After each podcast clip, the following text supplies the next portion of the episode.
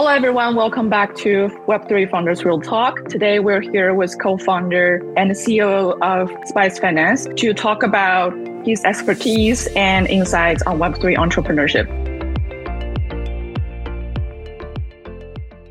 Welcome, Dylan. Hi, thanks for having me. Yeah, excited to be here. Looking forward to this talk. And it's nice to meet you, Blair. Uh, thank you for joining us today. Can you just briefly introduce yourself and your project?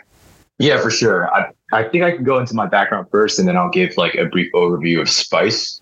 So yeah, I'm I'm Dylan. I'm one of the co-founders of Three uh, for Spice Finance. My background is actually pretty non-traditional. So I come from a hard science, uh, a hard science background actually. So I studied chemical engineering at uh, Cornell University with a focus in uh, electrochemistry and battery research. So that was actually like the focus of my uh, the majority of my professional life was was in there. Uh, I was doing a lot of academic research, did some research at school there, also did some research at Harvard, and then I was also slated to go to UC Berkeley to get my PhD in chemical engineering with some government scholarship. But uh, you know, throughout that time, I actually always had a focus or a fascination in crypto on the side. It was just something that I developed through like my personal readings as well as like listening to podcasts in the space and then also um, you know playing around in the space when I had free time. And it was like the sort of thing where I had a hobby that kind of grew into something that I spent more and more time uh, doing. So I ended up actually taking a couple gap years between the time that I graduated and the time that I was supposed to go to uh, do my PhD.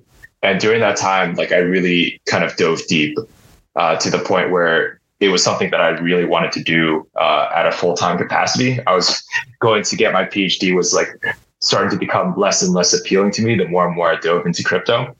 It was also like around that time that I kind of connected with the co-founders that I have right now. We're actually all friends from uh, from high school, so I guess it was more so of a reconnection.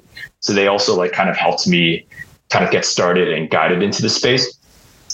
So I'd also kind of came into crypto uh, during that gap year with a background in entrepreneurship as well. I'd actually uh, worked for a battery company right out of uh, right out of college, a battery startup company that right out of college. So that was where I started to get exposed to like more of early early stage like finance as well as like early stage operations as well, and that was really interesting to me uh, too.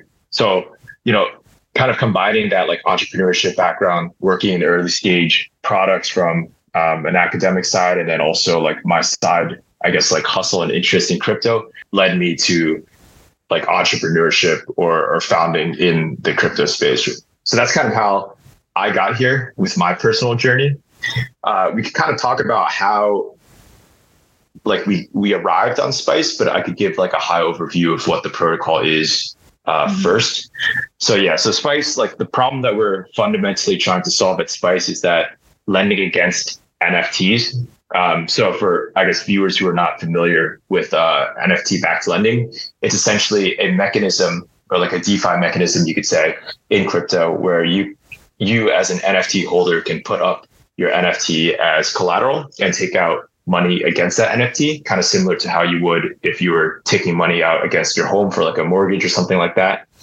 And then you can, uh, yeah, so you can put up your NFT as collateral. You can take out money against it, and then you can use that money to do whatever you want, whether or not that's like buy more NFTs or execute a trade or something of that nature, right? Mm-hmm. Um, so as you can imagine, there's like two sides to that market. The first is the borrower side, so the people who hold the NFTs, and then the lender side, the people who are like funding the loans, who supply uh, supply money to the borrowers.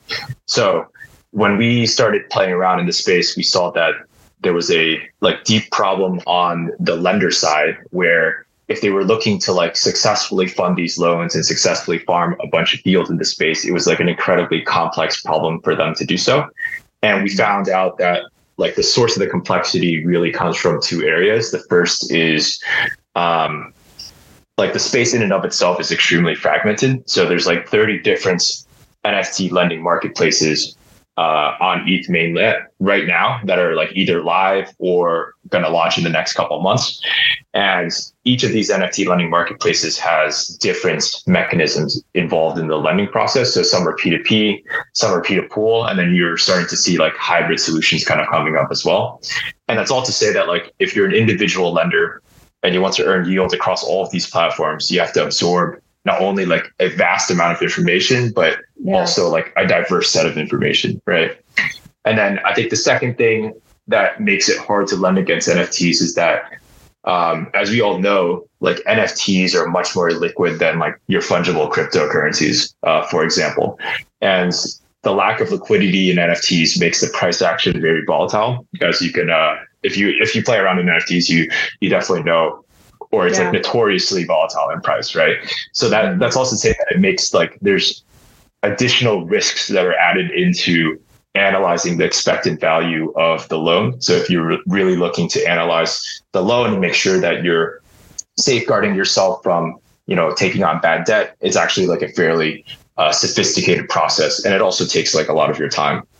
Um, so those are like the two problems that we're really trying to solve uh, Spice, the way that Spice seeks to solve this is we want to build infrastructure such that like power users of Spice can spin up vaults, and these vaults essentially aggregate all the loans in the industry, so across all the different marketplaces.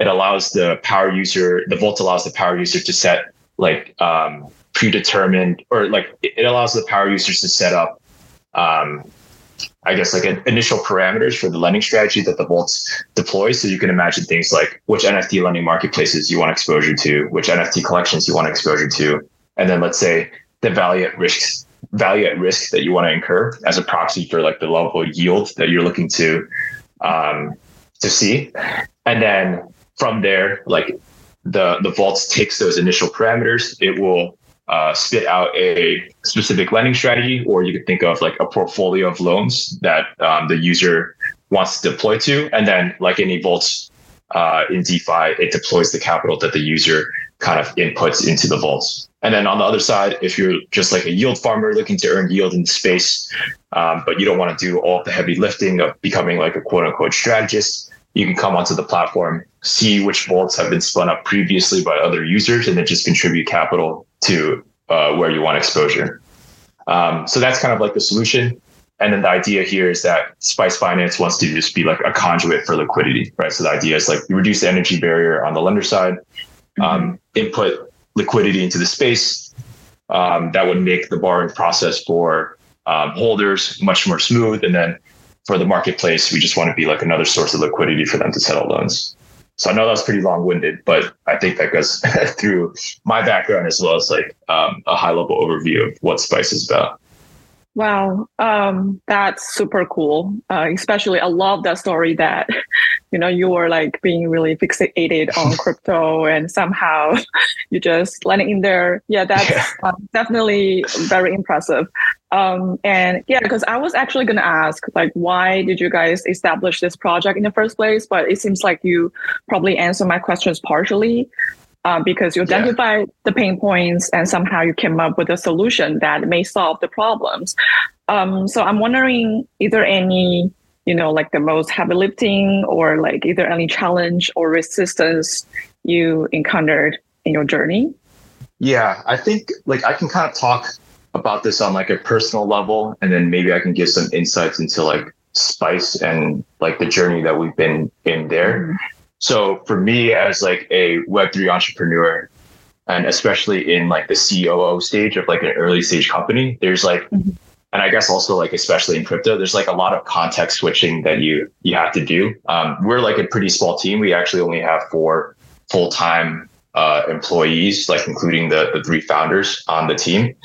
So in order as like the role of the COO, especially at the early stage, is like to plug inefficiencies within the team, right? So that requires me to kind of have a lot of like first times in terms of like mm-hmm. attempts to, to doing things.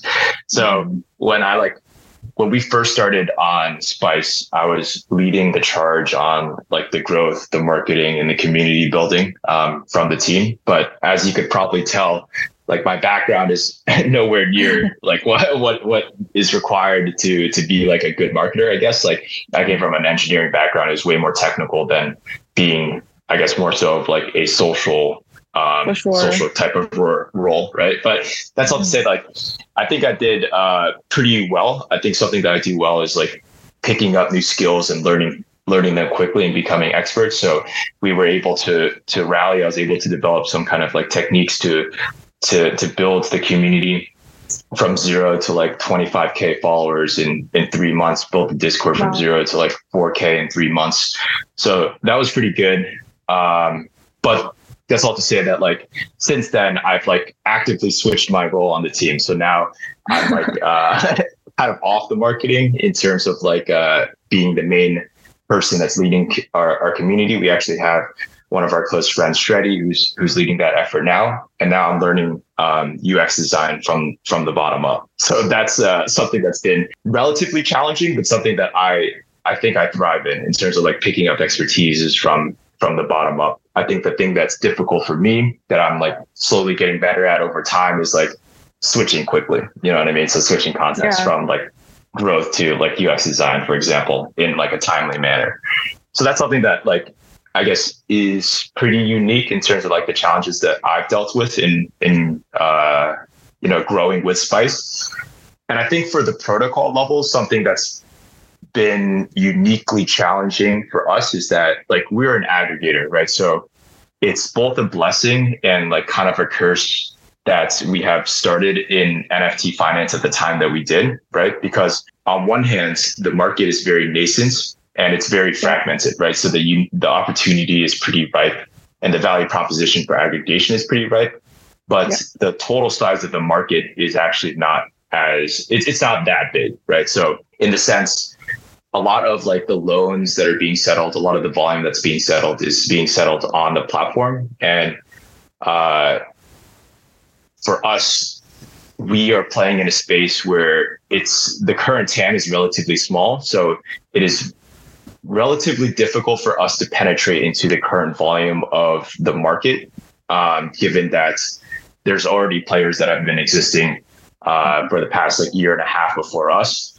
And so, like a unique challenge for us is like, how do we gain liquidity from the outside and pump it in, right? Because the value proposition is very clear.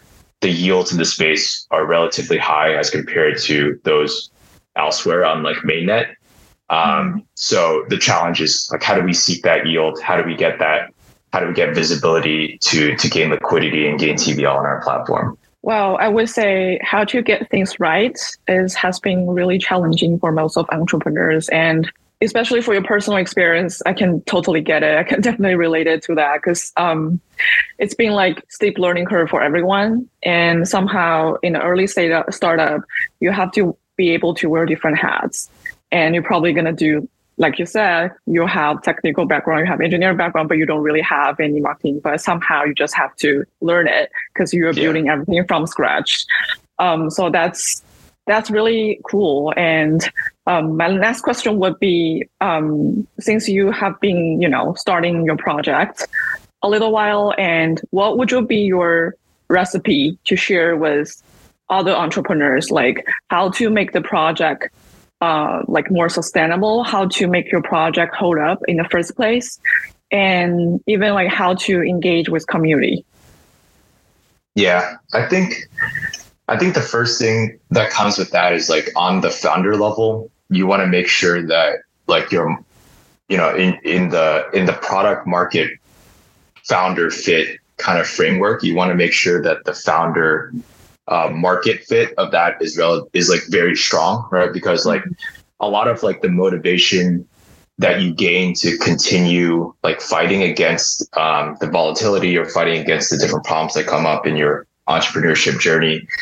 Um, it's a lot easier to deal that deal with that when it's like this is the space that you want to operate in. Entrepreneurship is the thing that you want to do, and it's like you would not want to be doing anything else, right? So like for for us on the team, it's like we all we all live in crypto. We like we believe in the ethos of the space. We're very like philosophically aligned with um, what the space is like trying to to bring into the world. And you know, despite all of our different backgrounds, despite my background in chemical engineering, for example, we've all like kind of dropped what we were working on in order to dive into this space. So that's all to say, like I was saying, I don't think there's anywhere else we would we would rather be uh, be building, and then there's nothing else we would rather be doing than than building. So in in that sense, I think it's very easy to continue to gain motivation to uh, you know solve whatever challenges kind of come our way, and then I think from the perspective of uh, Spice and our company, something that we're uh, very focused on in terms of the like development of our core infrastructure and the core um, lending strategy is a focus on risk. So like sustainability is like our primary objective at the end of the day.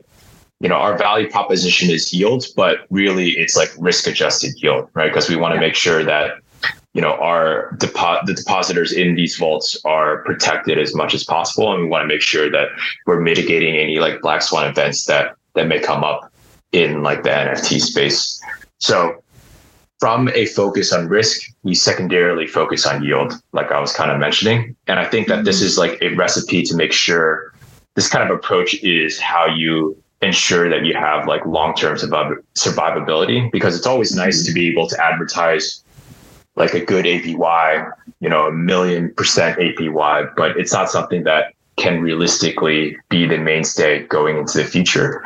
And then it's also like very fragile in, in kind of taking that approach, right? Because if you have one blow up, then your your company is like uh, pretty much screwed. You're you never gain trust in the space again. You'll never be able to restart, right? So you want to avoid those types of events as much as possible. So we make sure that when we're analyzing these loans, when we're developing these portfolios for the the vaults, they are um, you know as risk mitigated as possible. Got it. Uh, it seems like you guys are really dedicated to this niche to make make sure just focus on one thing and just keep doing the things until it has been you know fully delivered to your audience. Um, yeah. Well, Okay, so the next question will be a little bit tricky because um, that's probably my go-to questions to every entrepreneur because uh, we've seen what has been happening in this industry from well, Luna Crush, FTX collapse, and also USDCT path. There are always some uncertainties, I would say, and um, that's something probably out of my league, like out of our league. Because um, you know, as entrepreneurs, we have to make sure that our project will be fine under any kind of you know dynamic environments. So how to seek breakthroughs or what would be your strategic movement when facing such a dynamic environment?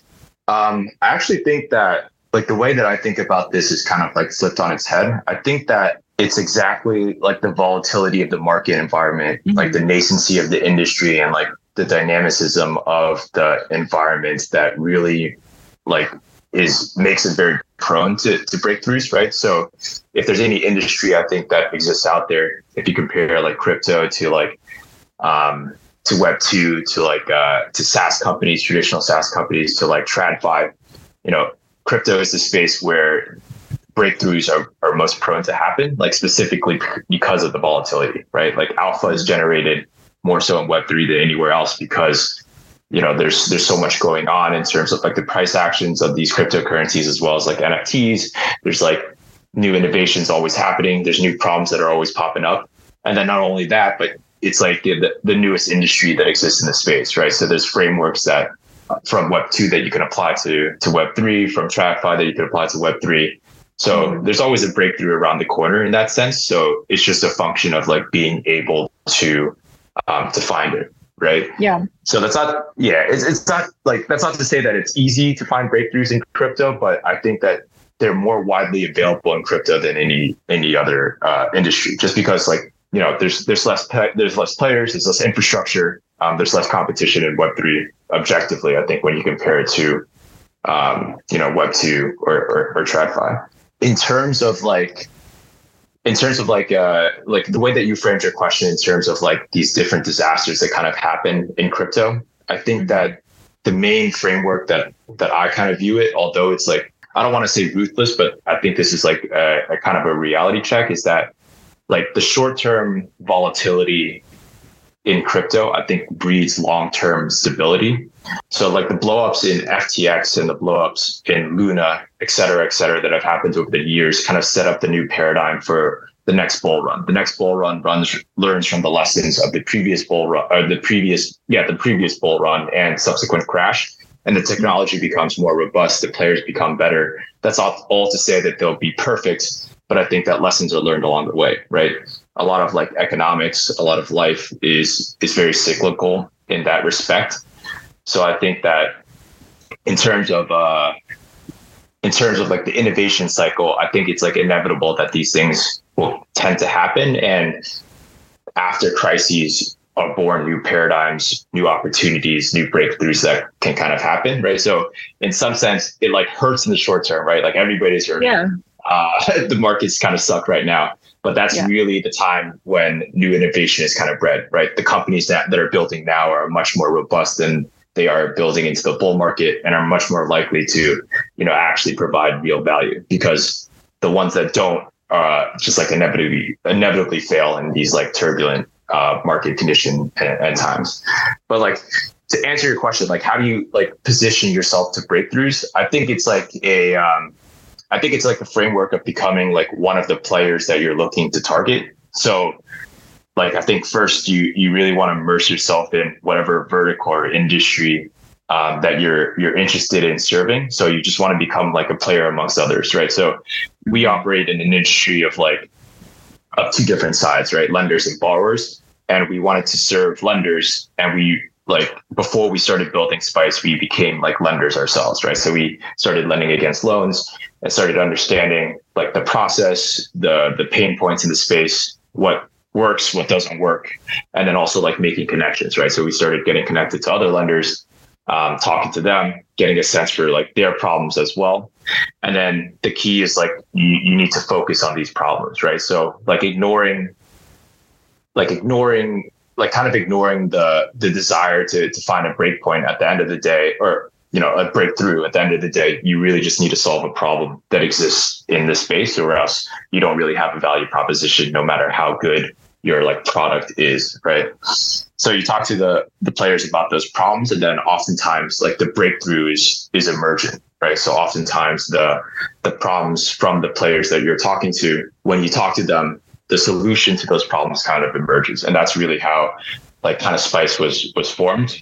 We never really like pushed a product down any like lenders' throats. It was more so talking to them about their problems and then asking them like, okay, you have this deep pain point how would you try to solve this, right? And then oftentimes you kind of see a uh, a single solution kind of arise from all of the the interviews and then also like your own experiences. And then you know it remains to be seen whether or not that's a, a breakthrough. But I think that at the end of the day, that's how all like quote unquote breakthroughs kind of start, right? Just like an individual problem and a solution that's a, like emergent from from the players in the industry.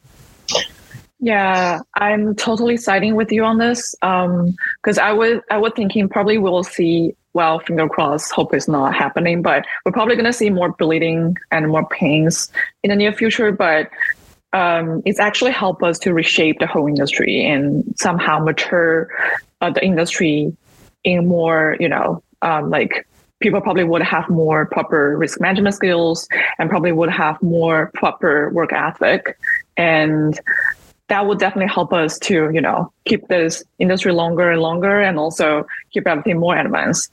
Um, yeah. So, and also you talk about like Spice Finance is determined to really simplify the NFT lending process by um, aggregating all like loans, pools, and we actually know that Spice Finance also launched the NFT appraisal tools, right? And I think that's the most uh, substantial pain points in the NFT industry. So, what what is your unique differentiator compared to other NFT appraisal tools? And also, how how does like Spice Finance plan to be recognized by community to you know adopt your appraisal tools in this case? Yeah, so I think this is like perhaps could be a point of misconception. Um, mm-hmm. And the NFT appraisal is like a core part of our tech stack, right? Because you could think of the NFT pricing data kind of feeding into our risk analysis system Um, mm-hmm. So like I guess like NFT pricing data gets transformed into like NFT price volatility data, which gets uh, which gets fed into like our risk management system, and then our risk management system kind of creates the portfolio of loans that the vault lends to. But the NFT appraisal system that we've developed isn't something that is a core piece of, or like it's not something that we've built in house, but more so we rely on other industry players. So, in the same way that we're aggregating loans, we're also actually aggregating other NFT um, appraisal systems. So, I think that I think that other players like Caviar kind of do this as well, where it's like mm-hmm. you just take the, the NFT pricing data from like Upshot, NFT Bank, Spicyest, and uh, Nabu. And then the way that we do it, I don't know if this is the way that Caviar does it, but the way that we do it is essentially whenever we need to like rebalance the portfolio of loans that we have, we just analyze all of the NFTs that we're interested in in looking at with all of these different AI models that these NFT appraisal tools use, and then we essentially just take the lowest um, the model with the lowest error rate, and then we use that to appraise whatever NFT that we we want to look at, right? So, um, it is not a it's not a crazy innovation in the sense that like I guess like any player can really do what we're doing, but uh, it, it, with NFT appraisal. But what it does is it it allows us to guarantee that we have the best appraisal in the in the system or the most accurate appraisal that's available in the industry, right? Because we essentially just take all the players and then take the best one at any given moment in time.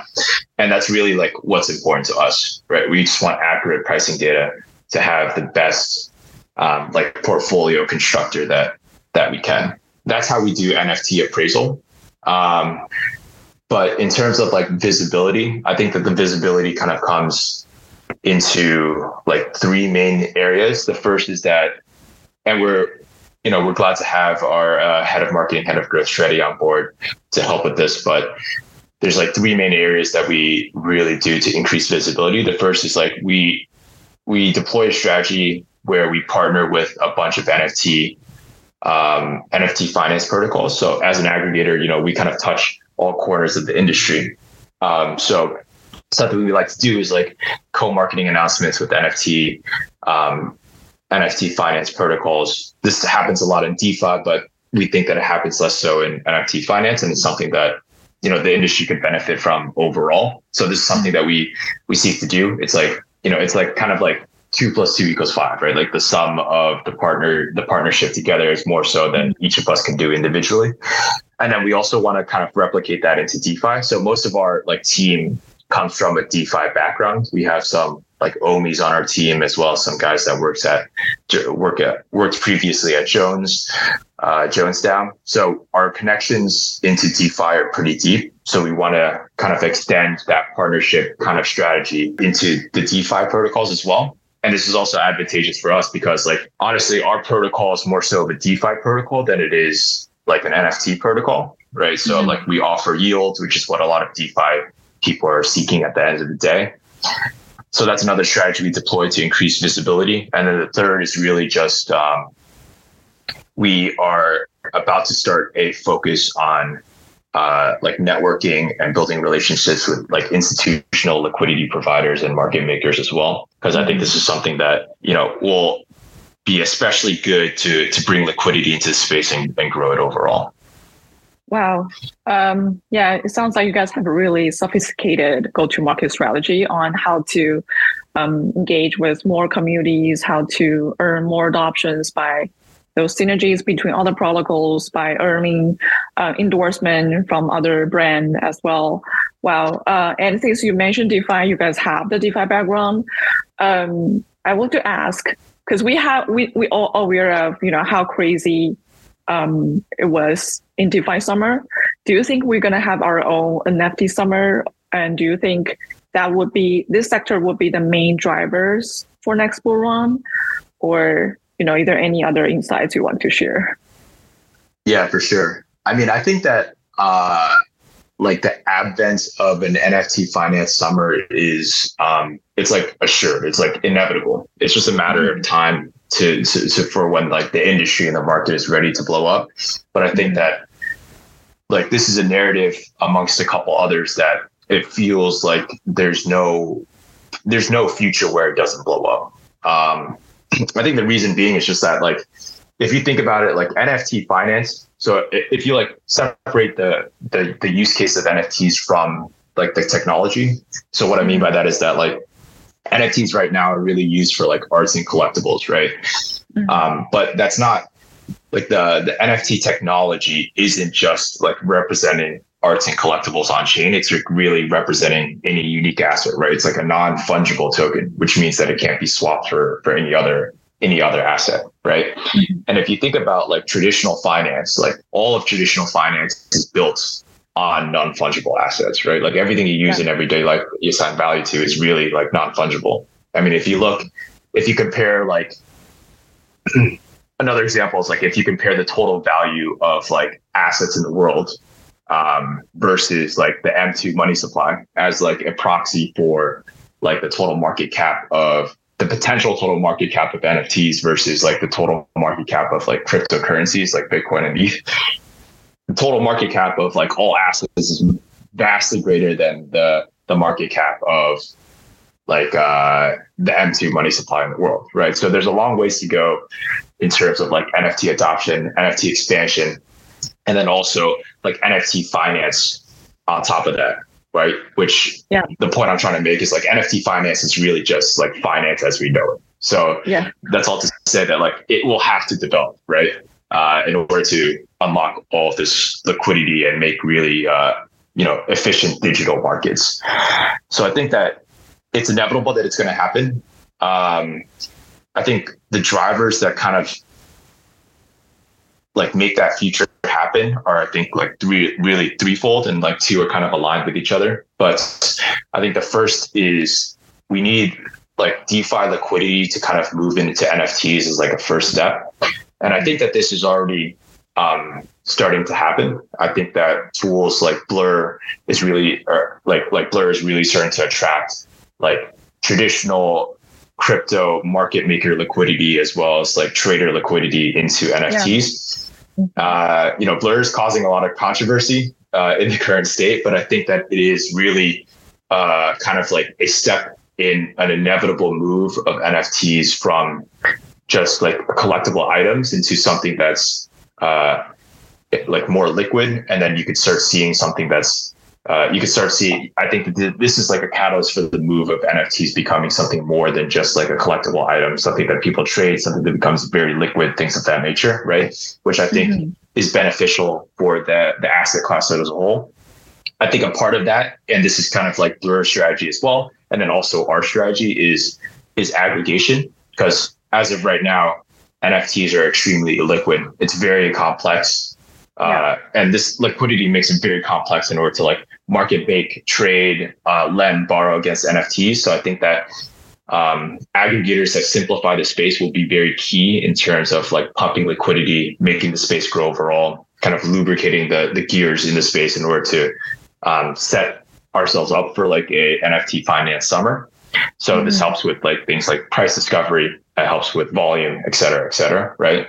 And I think that the third step to to all of this is the expansion of NFTs into other use cases, right? So it's really like if you think about it, what I'm trying to say is that like the public perception of NFTs has to move away from just like PFPs, collectibles, one of one arts to uh, anything else, right? So three areas that we're looking at that are of interest to us are like GameFi assets. So GameFi assets kind of fall into a category or a framework in our heads of like digitally emergent assets. So like PFPs are kind of digitally emergent asset, but GameFi we think is another area or vertical that can generate a, a bunch of digitally emergent assets. And then also like, for example, there's a vertical called financial NFTs. So we actually have we actually like launched our own financial NFTs. So these are just like NFTs that represent any kind of financial position in DeFi, you can think of like a receipt token for a vault, like our Prolog NFTs or the Uniswap V3 LP mm-hmm. position NFTs. Um, so we think that these will be extremely powerful. You could start thinking of like, you know, start stock contracts going on chain and things of that nature, just as an example.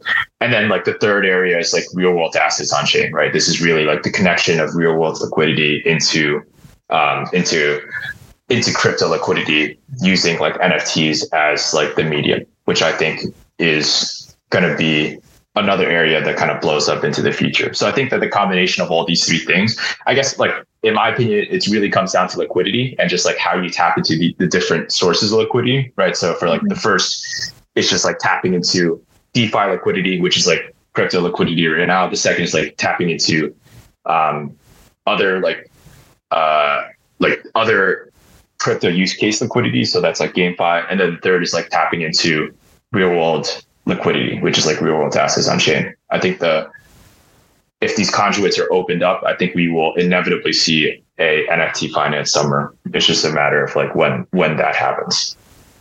Wow. Um, that's a lot of information to process.